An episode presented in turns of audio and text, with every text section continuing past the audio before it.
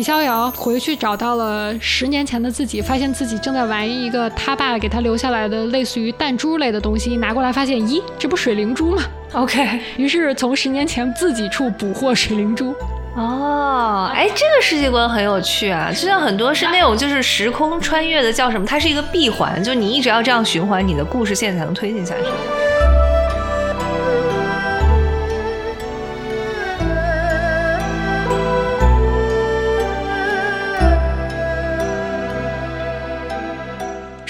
在我看来就是已经注定好了。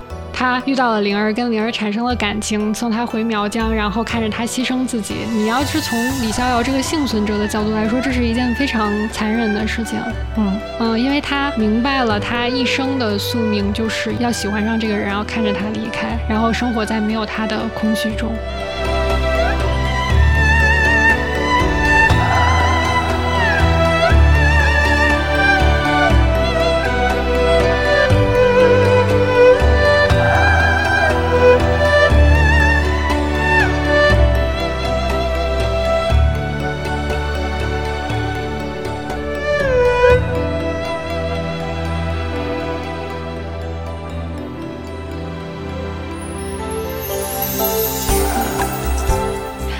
大家好，欢迎收听今天的正在输入节目。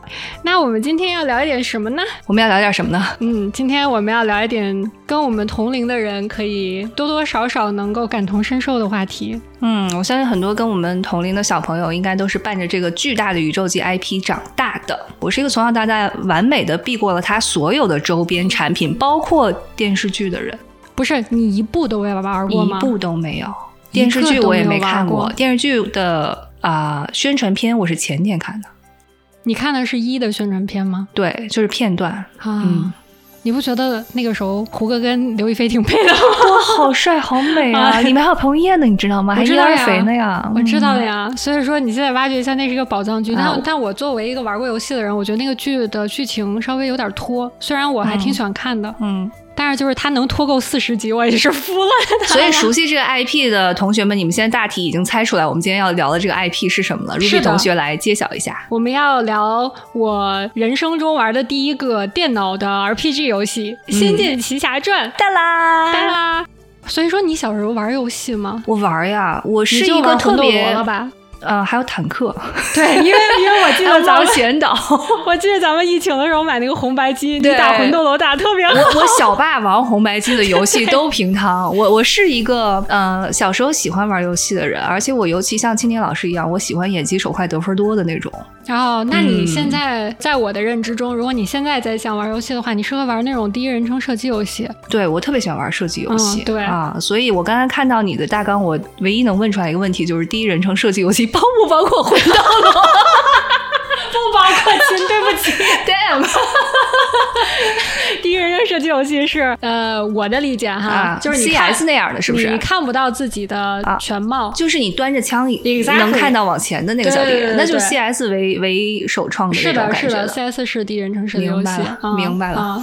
但是魂斗罗绝对是启发这之后所有游戏的一款，所以我觉得你是经典的经典。玩到祖师爷，是的，我我祖师爷玩过了之后就变成了一个特别业余的 occasional 玩家啊啊！但是我玩过一些些第一人称 RPG 游戏，而而且我感觉我应该玩过呃台湾游戏公司出的。韩国游戏公司出的和日本游戏公司出的，其实大宇是台湾的一家公司，是的，是的，只不过他后来开设了北京的软星跟上海软星两家，是的，嗯。嗯，然后但是到再后来我就变得更加的 out 了，我现在比如说手机手游的时代我完全错过。我手机游戏还停留在玩连连看之类的时代。我手游前一段时间就是一直追那个什么，好多人都跟我说玩原神，你知道吗？你听过？啊，我知道，我听过啊，我听过，那是什么东西啊？它也是个 RPG 游戏，它是有剧情的。然后呢，它里面供你能选择的角色有好几十个，如果我没记错的话。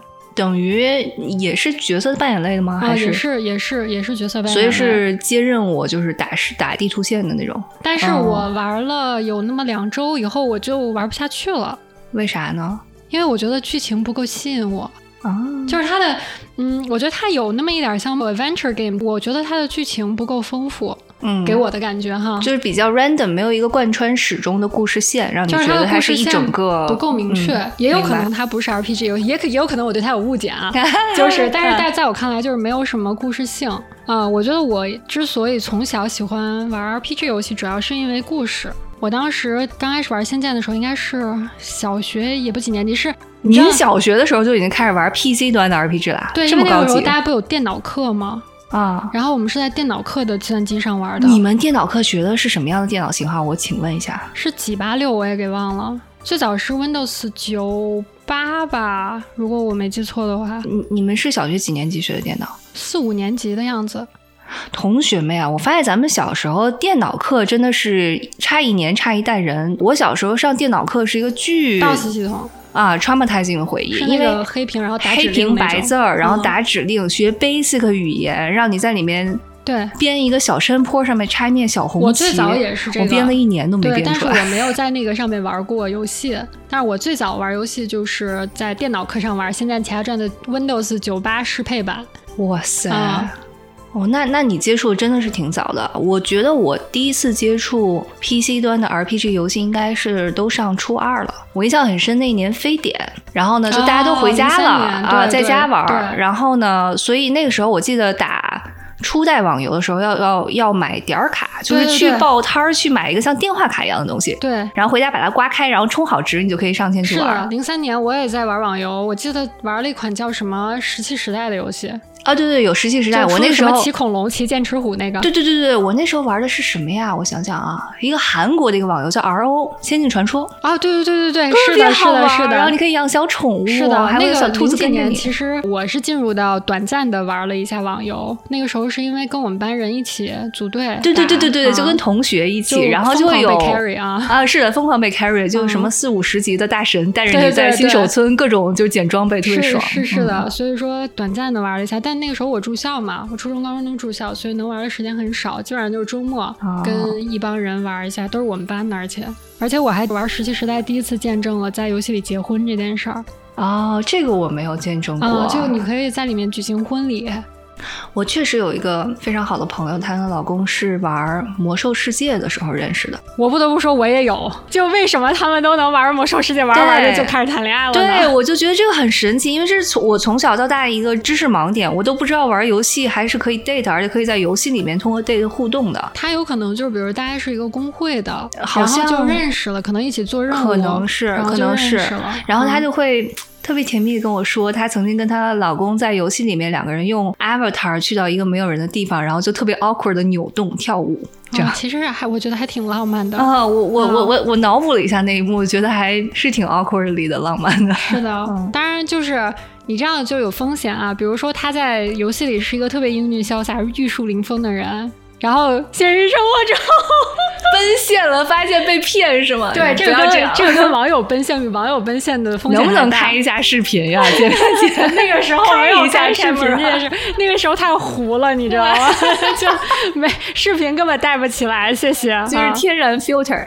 好，我我们我们转回来，转回来。这这期我们主要是要讲《仙剑奇侠传》，然后其实是这样的，我这次回国的时候玩了三部《仙剑》的之前我玩过的游戏。起因呢，是我记得特清楚，《仙剑四》是我买的第一款正版游戏。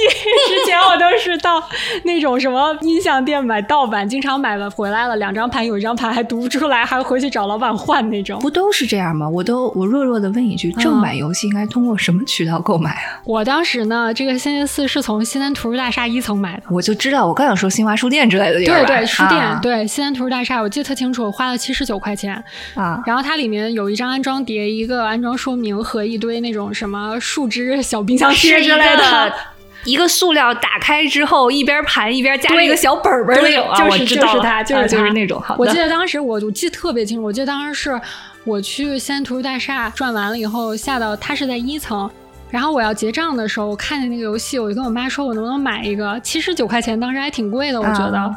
但是因为那个封面很好看，所以说我就买了。这个阿姨被颜值打动了，基本上说来就是阿阿姨主要是被我的诚心打动了，所以不是因为她看了胡歌版的电视剧之后决定并不是买游戏，并不是。好的。然后当时我买回家以后，果然就是一装就过了，没有出现读不出来的情况。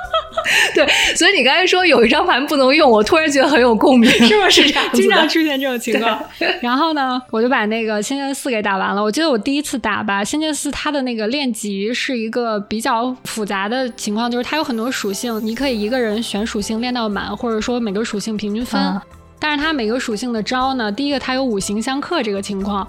啊，风雷水火土的这种，你懂的。还有一个就是在打后面的 BOSS 的时候呢，如果说你没有练对属性，或者说没有练对招的话，你就很被动。所以我当时费了，我记得有四五十个小时吧，打到最后的 BOSS 打不过去。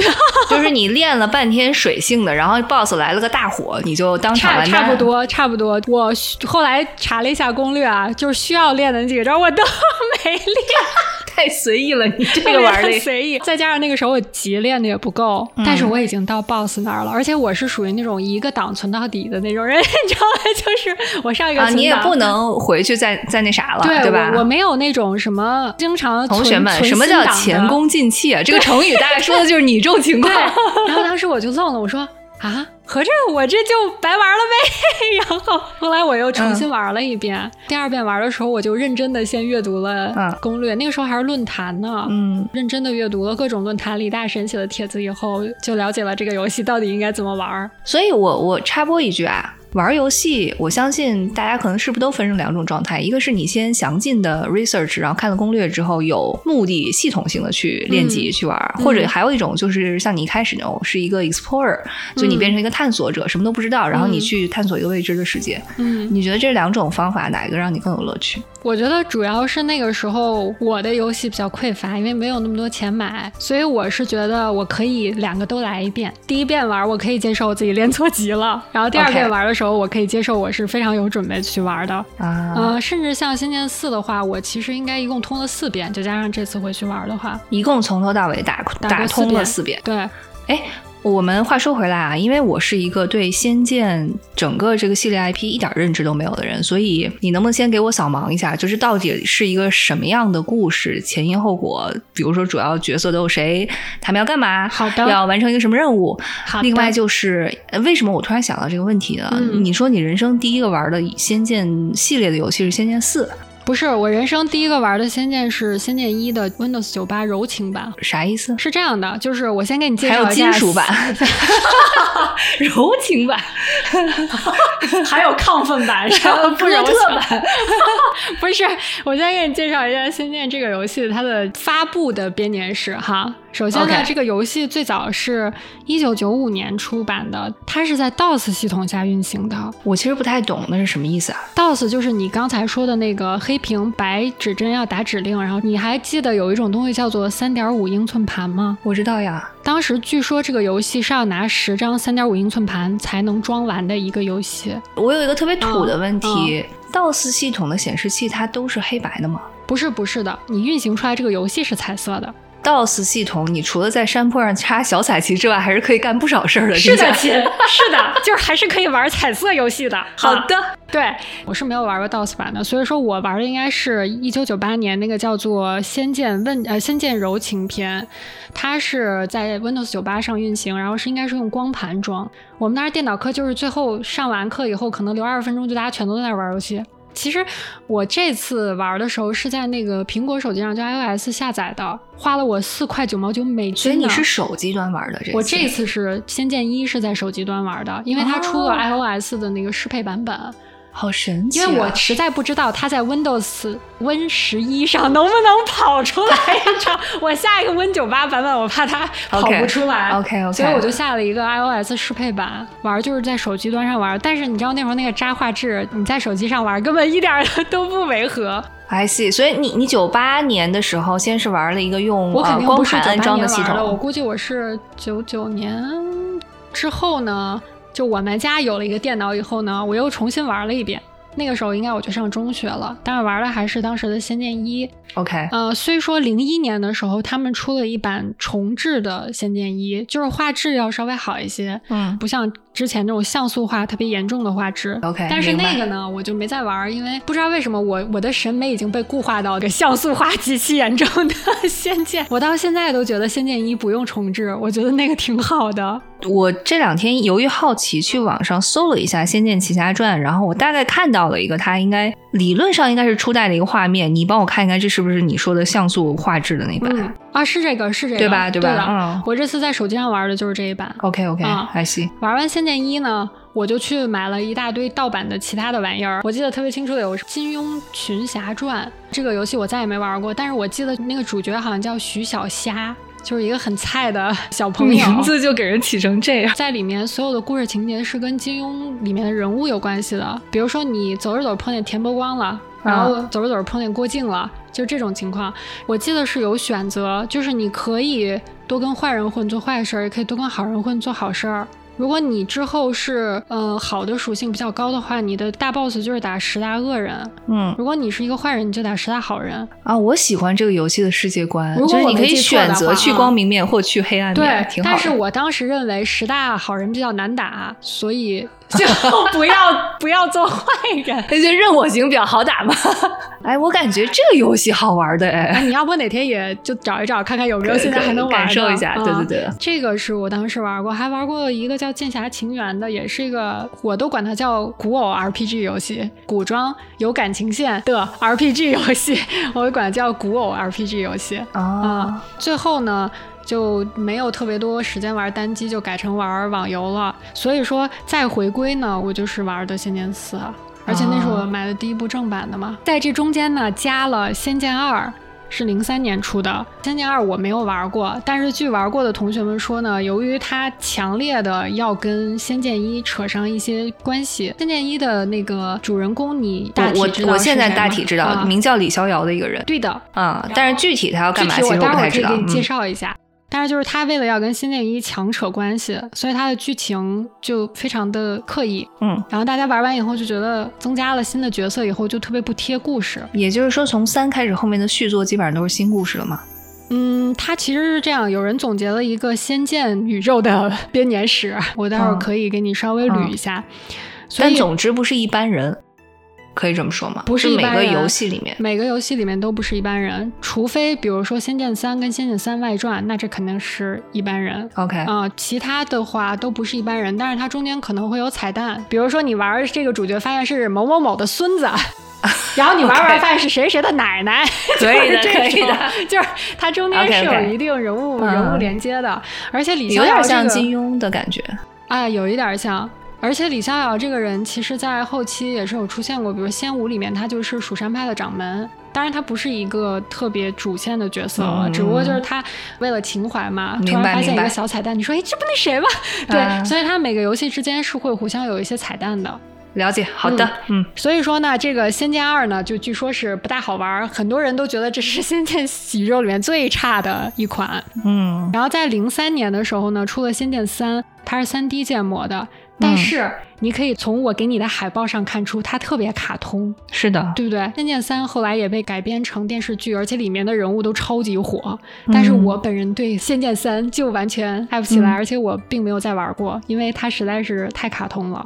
嗯，确实都比较 Q，我觉得人都是四头身左右。对，因为我先玩了《仙剑四》，就无法再回去玩《仙剑三》了啊！我翻到了《仙剑四》的海报，确实有强烈的对比感。对，因为《仙剑四》跟《仙剑三》虽然差了三年吧，但是它是三 D 真人等比例建模，所以它里面的人看起来就很像人。虽然《仙剑三》是很多玩玩家他们觉得是系列里面最好的一部，可能是因为里面有些人物非常出彩，而且《仙剑三》特别牛的有五种不同的结局。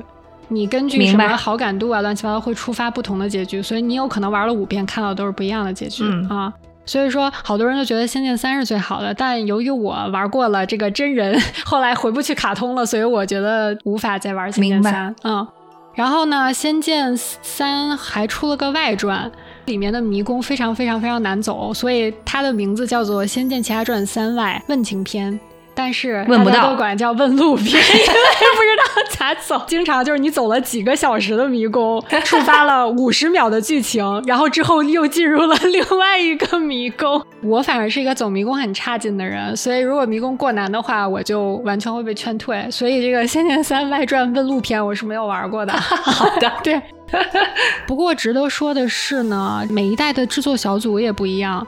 在《仙剑二》之前的是一个叫做狂徒创作小组开发的，就是他们开发了跟一有关的所有，但是他们在开发二的过程中就解散了。之后的呢，就从《仙剑三》开始是由上海软星团队接手的，所以说我估计他们在三跟三外练手以后呢，就在《仙剑四》有了一个比较成熟的班子。对，也就是说他们的人设是比较符合你的审美观的。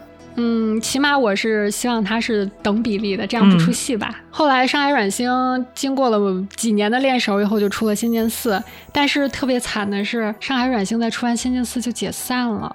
就是他们刚出完我心中的 YYDS 以后就解散了。当时解散众说纷纭啊，有很多抓嘛，我也未经证实。但是我觉得跟当时的大环境有关系，因为你想到零七年的时候，很多人就已经去玩网游了，而且网游你也知道要要买点卡，要买装备，它赚钱是很多的。但是你说一一个单机游戏你能赚多少钱？你就是买它那个游戏的时候赚一笔。所以你看，我大概查了查，刚刚你说那个狂徒制作小组，他们还有一个。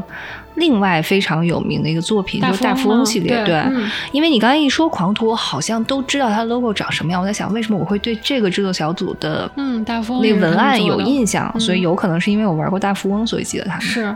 特可惜，到《仙剑四》以后呢，在玩《仙剑四》的时候，总有一个疑惑，就是你老感觉你到了一个地方吧，它这个地图和它当时的场景设置都特别的精细，你总感觉它还应该有点什么，但它没有额外的剧情了。很多人是说，因为到游戏制作后期的时候，已经有很多人走了、离职了，然后剩下的这些人特别辛苦的把这个游戏做完，但是砍掉了很多情节，但是并没有接上这些支线，本来可能真的会有发展支线情节的地方。是，我觉得本来可能它的情节要比现在丰富非常多，因为。它整个的大架子搭起来是可以有很多很多细节的，可是如果玩的话，你就能感觉到有些地方可能是被删掉了，或者说刻意没有再去走更深的，是因为他可能没有精力了。我觉得比较可惜的就是地图删减和情节删减这个问题。虽然他们到现在也没有公布认真的实际删了哪些，但是大家都能感觉到这个是一个阉割版本。嗯，当然这不妨碍它还是我心中最好玩的仙剑，还是有可玩性。OK。然后呢，又过了四年，二零一一年的时候出了《仙剑奇侠传五》，这一部被大家说第一造型非常的杀马特，就是所有人的建模和那个例会，呃，建模就是它的三 D 影像。例会呢，就是比如说他在说话的时候，有个对话框，旁边会有一个他二 D 的画出来的一个形象。嗯，大家都说他的建模和例会就是审美低谷，你知道吗？就是特别的丑。我必须说李逍遥这个发型吧，让人一眼看上去就像学习不好。我也不知道，我也不是鄙视的。关键就是李逍遥吧，他也不是夺主线，但是你看里面有一个叫唐雨柔的角色，她是女一，然后据说是什么江南最美的姑娘，结果一出来，大家说就这。我当时看了以后就觉得啊，我怎么没觉得很好看呢？而且还有一个叫龙幽的人，你可以查一下，他造型特别杀马特，是一个穿紫色。我在海报上看到了他。对，仙剑一般是他的男女主角之间是会有多角恋关系的，但是仙剑五是少数的，只有两对儿官配 CP，就这两个感情线他们都没讲好，就当两个人都抱在一起了以后，然后所有玩家都在。Why？就为什么他俩就他俩是什么时候喜欢上彼此？就是我当时就一头雾水，觉得哎，他俩为什么抱在一起了？而且还有一对官配 CP 特别的没有 CP 感。这个女孩小蛮的设定应该是只有一米四几，她跟那个龙幽同学配，就我不认为他俩之间应该有男女之爱。我刚才打一个不确切的比方哈，就有点像《灌篮高手》里面翔阳队的中锋和晴子在一起了。我觉得比那个 还夸张哦，真的吗？啊，更夸张一点。嗯，好的。所以说感情线又没说好，故事呢也经常是我咋没懂他在说啥呢？就这个人怎么突然间出现了，然后就又没了？然后他们俩为什么要这么纠结？为什么要这样？就整个《仙剑五》是一个让人黑人问号脸的一部。所以呢，在《仙剑五》完了之后呢，他先出了一个补充包，稍微填了一点当时的坑，然后又在两年之后出了一个《仙剑奇侠传五前传》，给《仙剑五》填了天坑。但是五前呢，填着填着坑，就把自己填成了神作。因为它是前传嘛，所以它应该是交代一个前置故事背景。但是它还有一定的独立性，填着填着就把它填成了我在《仙剑》中第二喜欢的一部。哎，我不得不说这一部的画风看起来还是不错的，因为正常多了。本人玩游戏，我是一个特别强调画面要好看的人，而且我也其实喜欢精致的和可爱的画面。所以说五前呢，我们待会儿可以细说一下五前。我这次也重新玩了一遍，它也是我《仙剑》Top Three 的其中之一。好的，呃，这是一三年的事儿哈，一五年又出了《仙剑六》。《仙剑六》它用了一个不同的世界观，也就是说，它把前面几部《仙剑》建立的一个世界观设置，它全部打破了。很多人会觉得稍微有一点接受起来不太适应，我也同意。它还有一个事情，你知道中间会有 CG 的这种剧情线，它是 CG 小片儿，所以说你是不能互动的，但是你看你会看它。嗯。之前的呢，所有 CG 片都是 3D 的嘛。嗯嗯。尽管它做的可能有的时候面瘫啊或者怎么样，但是你已经习惯了那个风格。结果到第六呢，他做的是日漫风格版的二 D 剧情小片儿。你本来在三 D 的过程中玩这游戏，突然一触发剧情了以后，他就给你播了一个日本动漫。经费不够吧？制作团队有一种说法是，他们觉得三 D 的太面瘫了，他有的时候不能体现人物的情绪。这个我同意。但是问题是，这两种风格确实有点不搭，所以说它出来的时候会有一点跳戏，而且很多人不喜欢日漫风格，他就会弃玩儿。所以虽然《仙剑六》的故事我觉得还是挺不错的，但是对它的评价是非常两极的，要不就是觉得它故事贼好，要不就是觉得这什么破玩意儿，玩都没玩完。呃，六还有一个设置跟以前不一样的呢，就是它之前的每一代它都有很有团队感。但是六里面呢，我感觉每一个人都属于那种自我意识优于集体意识，有很多主线角色他是比较自私的或者比较自我的，他特别贴近于现实生活。就是现实生活，我们每个人都是会为别人想，也会为自己想的。但是在仙剑的设定中，他的人物都非常完美。他如果是正派的话，他就是集体属性第一，然后才是自我的属性。所以前面的 N 多部都已经是这种设定的时候，他突然用了一个非常写实风格的人物设定以后，特别是当这些人做的事情踩到了有些玩家的雷点上的时候，这玩家就弃玩了。所以《仙剑六》评价特别的极端，就真的是有很多人刷了五遍《仙剑六》，有些人连玩都没玩完。然后呢，二一年的时候出了《仙剑七》。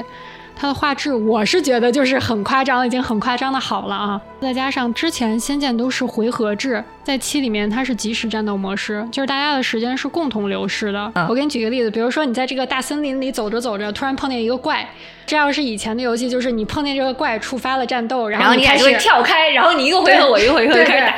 但是你在仙剑七里面，如果碰到怪，你立刻就要上去打它。然后他也会立刻打你，就是大家不需要触发任何东西，然后你打完了你就接着走，中间没有任何过渡，蛮有意思的。就其实它是完全流畅的，就不给你任何所谓的模式切换。对，现在主流的游戏都是即时战斗模式，因为他们觉得回合制太不自由了。对对对对对，嗯，听起来确实挺好玩的。不得不说，《仙剑七》里面这个绿衣的小姑娘真的长得好好看，我喜欢看。嗯，我是这样的，就是你像 RPG 游戏，你无非就是剧情、人物的设定。人物的这个设计，也就是它的建模和例会，还有游戏的可操作性，比如说你操作起来方不方便啊？你战斗起来合不合理啊？你这个升级系统是不是让人家觉得很奇怪啊？如果要是我排的话，我会排剧情第一，然后人物设定第二，人物设计第三，游戏操作性第四。我可能就是画面排第一，其他都。没有那么重要的人，真的，真的，就是我对一个游戏真的是一眼就知道我想不想玩它。啊，如果画面做的就不合我意的话，我我真的是一点都不想玩。那很好，那你这样就完全不会浪费时间啊。是的，是的，我我看个 trailer 就可以了。对的，对的，我我很少会就打开一个游戏玩到一半然后失去了兴趣，然后由于可能剧情太难了或怎么样的，不会的啊。对于我而言呢，我最喜欢的三部是《仙剑四》，我觉得《仙剑四》的剧情是其他片都不能超过的。然后《仙剑五前传》排第二，然后《仙剑一》由于虽然画质过于渣，但是由于情怀 buff，然后再加上我觉得它的剧情还是挺好的，它的故事我还是蛮喜欢的。于是就是我的 top 三是《仙剑四》《仙剑五前》跟《仙剑一》。嗯，那你能不能大概给我讲一下四五和一的主要剧情？没问题。到底是咋回事？呃，我觉得这样哈，首先我先给你梳理一下《仙剑》出了这么多部，他们在时间上的顺序。嗯。首先，《仙剑四》绝对是先于所有的。现在没有一个特别固定的说法，但它应该是在《仙剑一》之前几百年的时间。也就是说，在李逍遥这哥们儿出生前几百年，出现了《仙剑四》的剧情。然后呢，这个之后就是《仙剑三》跟《仙剑三》的外传，就俩 Q 版。对，应该就是在《仙剑奇侠传》，就是李逍遥之前差不多五十年的样子吧，在问路三五十年的样子。对，然后就是李逍遥了。李逍遥之后八年呢是《仙剑二》，因为《仙剑二》里面的这个主人公王小虎，就是之前跟李逍遥住在一个村儿，特别敬仰他，在他们家开的客栈外面玩石头的一个小孩玩。然后《仙剑二》完了以后，就是《仙剑奇侠传五前传》，填坑的那个，对，填坑的第二名。这个大约应该是在李逍遥之后的二二三十年吧。然后在填坑神作之后三十年左右，也就是李逍遥之后八八九十年的样子，出现了你最不喜欢的杀马特《仙剑五》。嗯啊，好。之后就是《仙剑六》《仙剑七》了，大约每一个都往后递推个几十年的样子。它的编年顺序应该是这样的。这个时间轴我先记下来，基本上就是 before 胡歌和 after 胡歌。对，你就记着我最喜欢的《仙剑四》是好几百年 before 胡歌，然后我特别喜欢的《仙剑五前传》应该是六七十年 after 胡歌的样子。好的，好的，大概是这么个情况。我觉得介绍《仙剑》之前，我先给你大体介绍一下《仙剑》这所有的游戏，除了第六代以外，他们 share 的一个世界观设定，嗯，这个会对你理解剧情有蛮多的帮助。嗯，首先我觉得比较重要的就是三皇五灵和六界的概念，有点难。但是我跟你说啊，你会从中听到很多非常熟悉的名称。但他们跟你之前听到的故事又略微的不一样，所以之后我讲的都是仙剑的世界观，跟他在其他神话故事里出现的这个情况完全不一样。首先呢，这个三皇就是伏羲、神农跟女娲，你是不是都听过？那他在仙剑世界里是干啥的？对，是这样的，我们众所周知的盘古同学在开天辟地以后就挂了，对不对？嗯，他挂了以后呢，他的精。不是有精气神儿吗？对吧？他的精，我这怎么向奇怪的方向发展去了？精气神的精，好的，精气神精。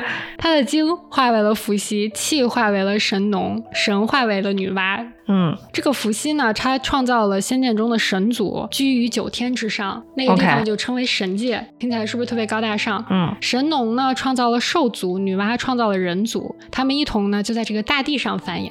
后来呢，三皇之一的神农呢，就突然间挂了。他不就群兽无神了吗？对不对？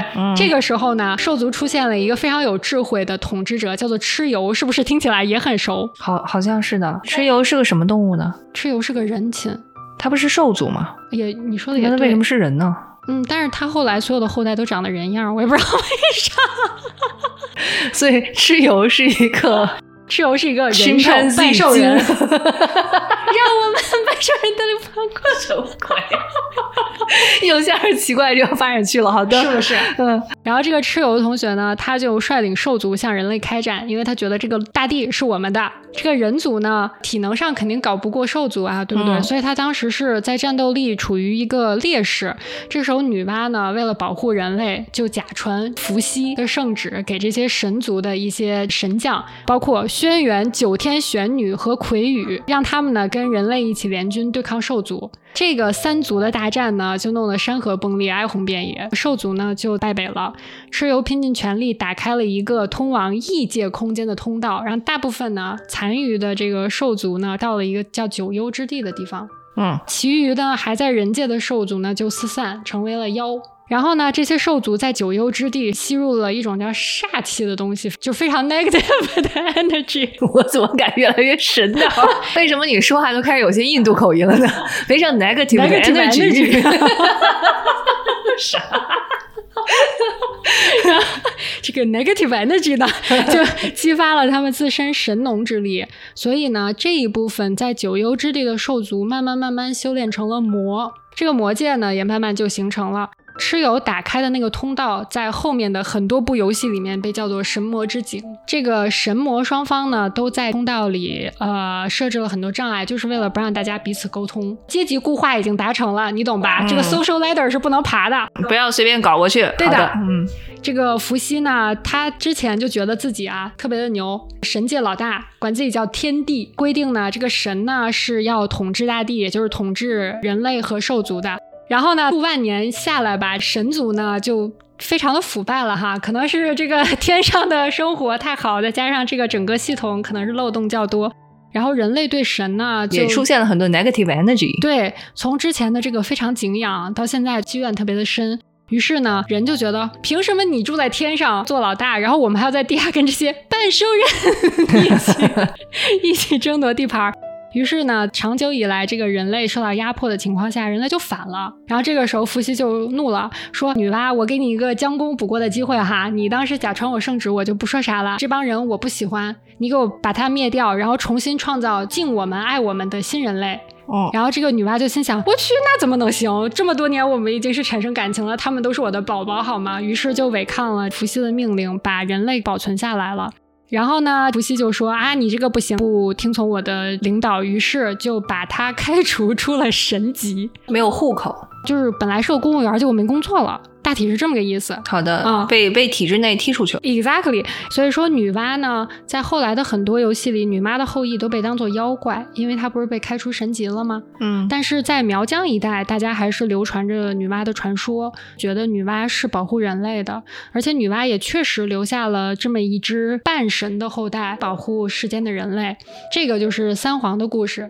总体说来呢，就是伏羲这个人不咋地，还 ego 特别大。然后神农这个人很早就挂掉了，没什么存在感。然后女娲就是为人类奋斗的共产主义战士吧？共产主义战士，但被不幸被体制内开除在外，于是不得不被迫下海，自己创业去了。差不多是被流放许久，然后终于成功。嗯。然后丹皇说完了五灵，五灵就是我们刚才说的水火风土雷。OK，五行之间呢相生也相克，他们有一个特别复杂的图。嗯，有的时候使招之前不知道谁生谁谁克谁，我就把那个图拿出来 拿出来对照一下。好的，对的。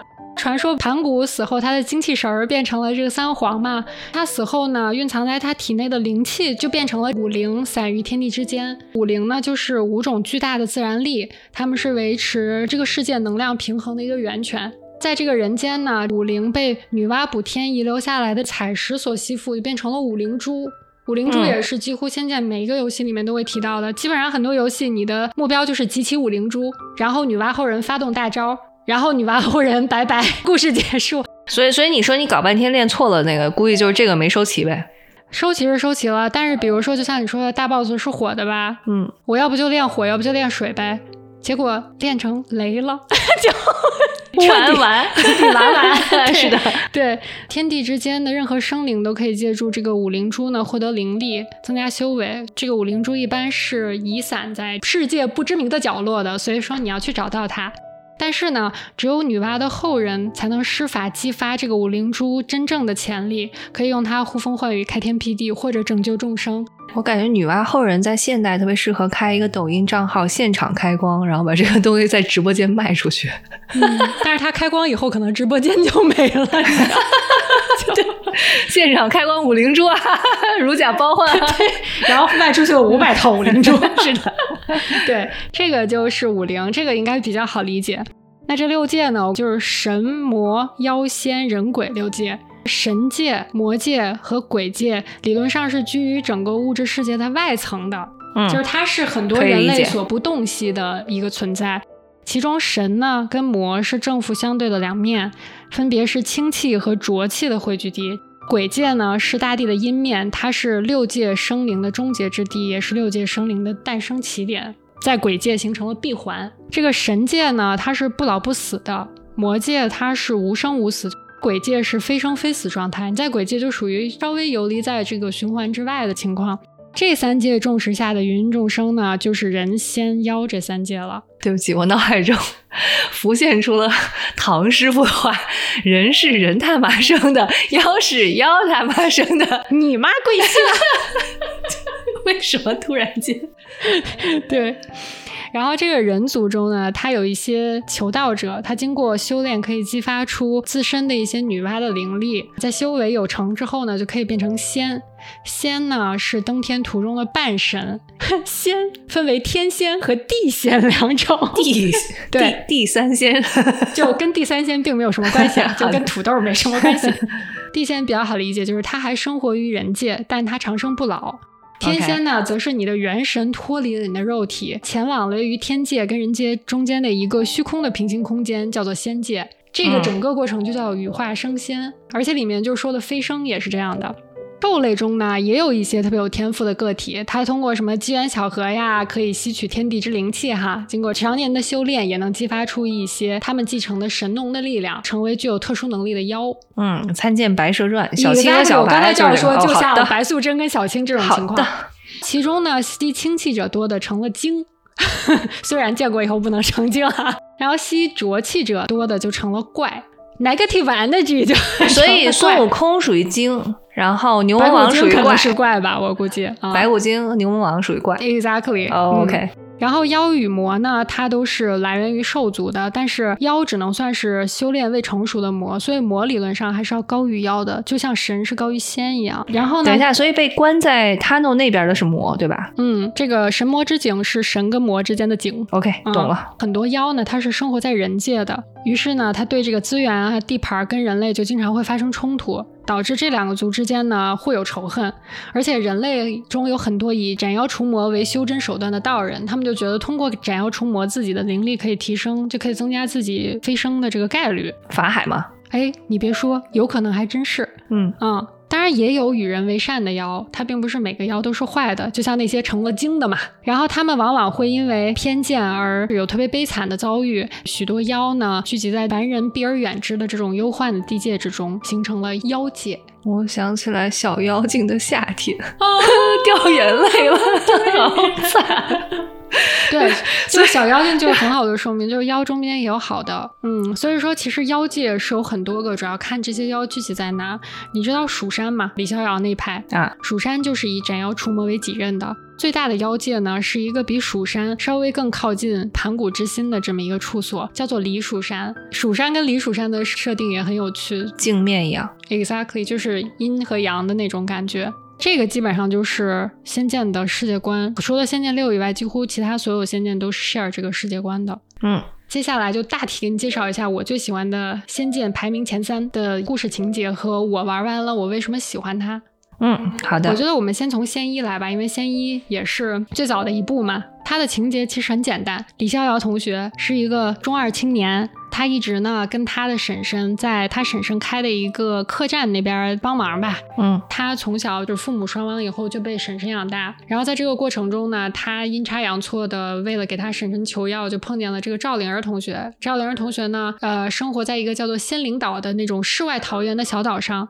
然后他从小被黑苗人追杀，但是他妈妈是白苗人的大祭司，也就是女娲的后人，所以说就是两个苗族的这个势力在他身上就有一定的博弈。然后一个可能是年纪够当他姥姥的一个仆人，就带着他远赴了这个仙灵岛生活，就等于说是隐居了，不让别人找到他。但是李逍遥呢，就阴差阳错来到了这个岛上，而且第一次碰见他呢，就看见他在洗澡，这点我真的是 当时给我幼小的心灵。感觉是哆啦 A 梦的情节，有一些震撼。就看到他在洗澡，嗯，然后呢，赵灵就用雷劈了他，因为赵灵不是会法术吗？好的，用雷劈了他。灵儿的姥姥就逼着他跟灵儿成亲，嗯，然后他们俩当晚就洞房花烛了。这个节奏是不是也没谁了？等一下，你说这是正剧的剧情？是的，好的。而且当时赵灵儿才十六岁哟，这要放到今天，妥妥的要进去的。好的，好的，所以我被雷到了。呃，其实李逍遥去那儿是要给他婶婶求药的，因为据说仙灵岛上有仙药。那是真没干正事儿呀！药也倒是求到了，OK。但是他上仙灵岛之前呢，吃了一个叫忘忧散的东西，所以他一回家呢，就把灵儿给忘了。还可以更渣一点吗？对，刚结完婚回家就忘了。当时我就觉得，我靠，这不是渣男吗？后来呢，灵儿阴差阳错的就被住在李逍遥他们家客栈的一些黑苗人给绑回来了。这个时候，李逍遥就发现，哎，这个麻袋里为什么在动？一打开，哎，这个姑娘长得很好看，但是不记得人家了。怎么那么想打人呢？这个剧情上听起来。对，这个时候他在仙灵岛上的什么姥姥一切呀，都已经被这个苗人给杀掉了。姥姥临死前就跟李逍遥说：“你要带着灵儿去苗疆找他妈妈，苗疆那边的人会告诉你他的身世。”李逍遥的婶婶也说：“对呀，你这个臭小子要负责任，对吧？快带人姑娘找妈去。”于是呢，在他们走之前，你就会遇到呃，游戏的第一个 boss 是三个苗人，两个普通苗人跟一个苗人首领。我第一次打这三个苗人的时候，我打了很多次都没有打过去，被打扁好惨。我发现现在有一个特点，就是他前几个 boss 的时候，你需要在旁边刷一刷怪练练级。啊，因为他前几个 boss 对你你当时那个级数来说都较难，但是如果你越往后走，它后面的 BOSS 就显得难易程度比较合适。啊，所以呢，这个时候你就要去他们住的那个小镇边上，有一个那种跟闹鬼了一样的树林一样的，对，去刷刷级，叫做十里坡的地儿。好的，你要在那儿刷刷集，回来打败这三个苗人，你就正式踏上了带着灵儿寻亲的这么一个路。明白。后来呢，他们又来到了扬州，碰见了另外一个女主女二吧，林月如。他们家是个武学世家。他爹当时给他弄了一个比武招亲，结果呢，上来这个男的全是饭桶，没一个能打过他的。李逍遥上去哐哐两下就打过了，然后林月如他爹就说娶了我的女儿做我们家的小女婿吧。然后这个时候李逍遥还是没有想起跟灵儿这个事儿，但他就老觉得好像哪儿不太对，于是他就不答应娶那个林月如，而且他跟他不怎么认识。嗯，当晚的时候呢。林家的女仆呢，就是说在灵儿的房间看见一个半人半蛇的妖怪。他们过去的时候，这个妖怪已经不见了，而且灵儿也不见了。所以李逍遥当时就认为灵儿被妖怪抓走了，于是他就跟林月如一起去找灵儿。嗯，我就中间全部都略过了啊。嗯，然后他们一起来到了一个比较重要的地方，叫做锁妖塔。这个锁妖塔是在蜀山的。哎，我我插播一句啊，这这林月如小姑娘为什么一路要跟着他斩妖除魔那么辛苦？她有什么好处啊？嗯，我觉得像这种富家小姐吧，她可能第一是想去外面看看，第二就是喜欢傻小子，所以她对胡歌属于是一见钟情的，没有一见钟情，但我觉得后来是慢慢日日久生情，一开始只是希望出去玩一玩。我觉得胡歌跟灵儿是一见钟情，为什么我们现在说的都是胡歌跟谁？因为我我我我这么代入比较愉快一点。他们俩刚开始是互看不太对付的，有一点欢喜冤家的感觉啊。好的，略过了一系列不重要的，以及很多个我走到吐血的迷宫，然后他们来到了锁妖塔。蜀山的一个叫剑圣的一个臭老头，他就认为灵儿是个妖，把他关进了锁妖塔。李逍遥就说：“我靠，那不行，你怎么把我的女人关进塔里了呢？”他就说：“我要把灵儿救出来。”但是呢，进去的不管是妖还是人都没有出来的。那林月如也真的是很可以了呀。就是仙剑有一个很神奇的点哈，就是它尽管全是多角恋，女主跟女二之间永远都能和睦相处。听起来这个设定很扯，但如果你是真的把自己带到这个故事里面，从头到尾走下来，你似乎可以理解就为什么他们能和平相处。但是我觉得林月如到这个时候应该还是只是非常想救灵儿，也不是完全是说哦，因为我喜欢这个男的，所以他干嘛我干嘛。所以他就陪着李逍遥进了锁妖塔，从最底层打打到最高层，然后发现灵儿被绑在一个架子上，跟耶稣似的。OK，然后他就显现出了他的本来的形态，就是半人半蛇。李逍遥就说：“我们找到灵儿，在我们怎么出去？他们想的办法就是从内部毁掉这个塔的结构，这样的这个塔不就塌了吗？所以说他们又打了七条龙，去把这个七个结构支撑柱给毁掉以后，嗯在他们出去的过程中，非常不幸的就是有一个大的石板砸下来，林月如把他们俩推出去以后，他自己就被砸死了。”哦，当然，这个中间由于我省略了太多的情节，所以你觉得他好像刚出来就死掉了？不是的，他们中间是一起打过很多怪的。然后当时李逍遥就他对我有没有感情，我对他有没有感情，我要不要回应他的感情？但是我都没有来得及想清楚，这姑娘就不在了。嗯，啊，我觉得他当时是一个很 shock 的阶段。嗯，然后他们被救到了一个呃苗族的婆婆那里，那个婆婆是通医术的，婆婆就说灵儿怀孕了，她是用她的女娲之力护住了自己的胎儿，所以她现在人虽然很虚弱，但她活下来了，就为母则刚嘛，你懂的。嗯。后来他就跟李逍遥说：“你要出去找凤凰蛋跟麒麟角，我才能给他熬药，然后救他。”所以李逍遥就一个人踏上了征程。婆婆说：“另外，你回来的路上 stop by 一个某某某洞啊，然后给我弄三十个叫做傀儡虫的东西回来。”当时李逍遥也不知道傀儡虫干嘛的，他就出去找这几几样东西。在这个过程中碰见了阿奴，嗯，就是彭于晏的官配，我知道，嗯。但是唐钰这个角色呢，在游戏里呢，可能只出现了一下。就是阿奴身边的某一个护卫，他有他有名字叫唐钰，但他一共只有一句台词。这个人物基本上在剧里是二创出来的，我觉得。好的，可能是阿奴虽然发展出了对李逍遥的感情，但李逍遥是没有喜欢他的，所以可能是不是编剧认为他很惨，于是就给他配了一个唐钰小宝。当时李逍遥心中只有已经走了的林月如跟快挂掉的灵儿。嗯。我等一下再发表我的见解，但我确实觉得好像嗯有一点点感想。嗯，然后这个时候呢，他们就一起到了苗疆。到苗疆以后呢，就发现当时呢，灵儿的妈妈是嫁给了这个巫王，然后跟他怀了灵儿，生了灵儿，她就被奉为巫后。当时黑苗那边有一个法师吧，叫做拜月，这个是本游戏的大 boss，就拜月教主。嗯，巫王对巫后产生了误解，认为当时发生的很多极端的天气情况都是因为他的影响，他就认为是因为巫后有一些妖力，于是呢让这个世界变得特别不太平。嗯，然后在拜月的怂恿下，他就把巫后给囚禁起来了。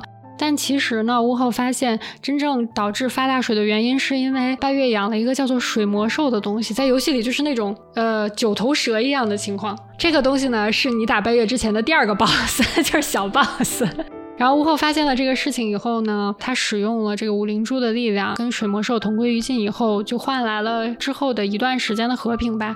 但是呢，巫王一直认为巫后她是一个妖，所以说灵儿就不得不过起了那种躲躲藏藏的日子。这一些呢，都是通过一件非常神奇的事情让李逍遥发现的。嗯，就是他摸到屋后的神像，然后整个元神出窍，就去到了屋后的这个绝对统治空间。屋后就说：“你想知道发生什么了吗？走，我带你穿越到十年前。”于是就大家穿越回去了。在这个穿越的过程中呢，李逍遥干了好几件大事儿。第一呢，就是阴差阳错的救了当时正在逃难的灵儿和他姥姥。所以说，灵儿在小的时候就见过李逍遥，而且见过的是十年后的李逍遥，并且呢，李逍遥回去找到了十年前的自己，发现自己正在玩一个他爸给他留下来的类似于弹珠类的东西，拿过来发现，咦，这不水灵珠吗？OK，于是从十年前自己处捕获水灵珠。哦，哎，这个世界观很有趣啊，就像很多是那种就是时空穿越的，叫什么？它是一个闭环，就你一直要这样循环，你的故事线才能推进下去。你要想，这是一个一九九五年出的游戏哦。嗯，然后他就已经有这种像你说的时空穿越，并且时空闭环了。之后呢，李逍遥从十年的记忆里面，十年前的记忆里面回来，发现我去，这一切都是命啊！嗯，你不觉得吗？所以说我当时玩到这儿的时候，我就整个人都呆住了。我说哇，还能这么操作的吗？因为当时九几年的时候，你对于这种穿越是没有任何的理解的，就是它是一个非常新奇的东西。最后呢，灵儿就拾起了她母亲的衣钵，她的神力觉醒，跟这个李逍遥一起打败了水魔兽，最后跟拜月教主同归于尽，也挂了。对，步了他妈妈的后尘，为了保护人类挂掉了。这个时候，李逍遥就以为自己失去了自己生命中所有喜欢的姑娘。最后，他跟阿奴告别，没有正式回应阿奴的感情，但是他心里肯定盛不下第三个人了嘛。于是呢，他就决定去蜀山。这个时候，他看到路边打着伞、抱着孩子在等他的林月如啊！你还记着那三十个傀儡虫吗？嗯，就是婆婆用三十个傀儡虫把林月如复活了。傀儡虫可以复活一个人？傀儡虫是一个仙剑里面很神奇的东西，就是它是一种蛊。我的理解哈，是林月如当时属于一种 脏逼的状态，但她有意识。这这太虐心了！为什么要设置这么一个情节呀？当时就是林忆如抱着她跟灵儿的孩子，因为不是觉得林月如挂了嘛，所以他们就管那个孩子叫做李忆如。也就是说，林月如抱着李忆如在那边打着伞等李逍遥，但李逍遥已经就永远的失去了赵灵儿。哦，这就是《仙剑一》的结尾，太惨了！就是两个女主都要挂呀。嗯，所所以这个《仙剑一》是没有其他结尾的，只有一个结局。嗯，搞半天最后就只能这样。嗯，我跟你说，《仙剑》所有的结局都非常虐，女主几乎没有善终的。哎，那我必须要吐槽一下，你刚才讲的这个整个剧情，我想到，哎，我最近看那个叫啥来着？你还看了多角恋的书呢？不是不是，我最近看那本金庸的书是哪本来着？你不就看《雪山飞狐》和《笑傲江湖》《笑傲江湖》对啊，你不觉得就是我不是说男主不好啊，我相信李逍遥也是很好的一个人设，对吧？就像令狐冲也是个很好的人设，但你有没有发现整本书就翻阅从前到后，没有一个能跟他竞争的男二号？那可不是，就是这个这个人设，就是所有的女主摆 default 就要喜欢他。因为你想，这是一个存储介质的容量都很小的时代的出现的一个游戏，它没有办法特别过度的向你透露它的细节问题，它可能更着重于整个剧情，就是你去了哪个迷宫，遇见了谁，产生了什么剧情。他很难说是把主线人物的这个情感的铺垫都交代的非常的细致，所以我觉得他是有一定时代的局限，所以我为什么说他排第三呢？嗯，但是多年以后再玩，让我感受比较深的一点就是，我觉得李逍遥当时其实也才十九岁，嗯，当时属于那种人生的情窦初开，但是他一路上都是被剧情推着，我要帮灵儿找他妈妈，他没有任何的时间去思考处理他经历的这两份感情，嗯嗯，就更没有机会去回。回应这些姑娘。我觉得他是属于一个非常被动，直到他失去了，他才恍然大悟，哎，我现在已经没有了。嗯，从你这个角度想，我觉得还是蛮符合情理的，因为我觉得人年轻的时候，很多时候就是这样子，你可能并不是为了恋爱而恋爱，也不是为了喜欢一个人而喜欢一个人，你可能反应过来的时候，都会觉得，哎，我好像跟他有一点。嗯，不同的什么，或者我好像对他有点好感，但其实就是在解决很多其他的支线任务的时候，才会感觉到这个东西，而不是说我就是为了今天跟这个姑娘谈一场恋爱，我们俩什么都不干，咱俩出去 date。我觉得这其实是。反而蛮少的情况。对，它是发生在，尤其是我觉得他跟林月如的感情是发生在非常不知不觉之间的。这也就是为什么林月如死以后，他我觉得他是比较懵的状态哈。嗯，他跟灵儿的反而可能更好理解一点，我觉得。嗯。好多人就说，哎，你这不是渣男吗？你跟这个也不亲，跟那个也不处的。但我觉得这比较符合他当时的年龄和他们这个整个故事的设定的这么一个时代背景。他可能根本就没有一个在恋爱的 mode 里面，他可能会觉得我当下任务就是先解救一个我觉得应该救的人。对他会让你。事后再细想的话，给你一种非常巨大的遗憾导致的空虚感。哎，那我再给你开一个脑洞啊，作为一个其实对这个剧情只是粗粗了解了一下，你觉得如果他俩没死，然后剧情结局了之后，还可以坐下来好好想一想，你觉得他会认为自己更喜欢其中哪一个姑娘呢？我觉得他应该更喜欢灵儿，为什么呢？嗯，我觉得宿命是把他跟灵儿的命运完全绑在一起的。你想，他从灵儿那么小的时候，他们两个就已经产生了连接。我不知道啊，我完全属于嗯凭空设想。以刚才的这些信有限的信息，我反而觉得他可能会和林月如比较大，因为其实他跟灵儿一见钟情，天雷勾动地火，但其实听起来他们两个。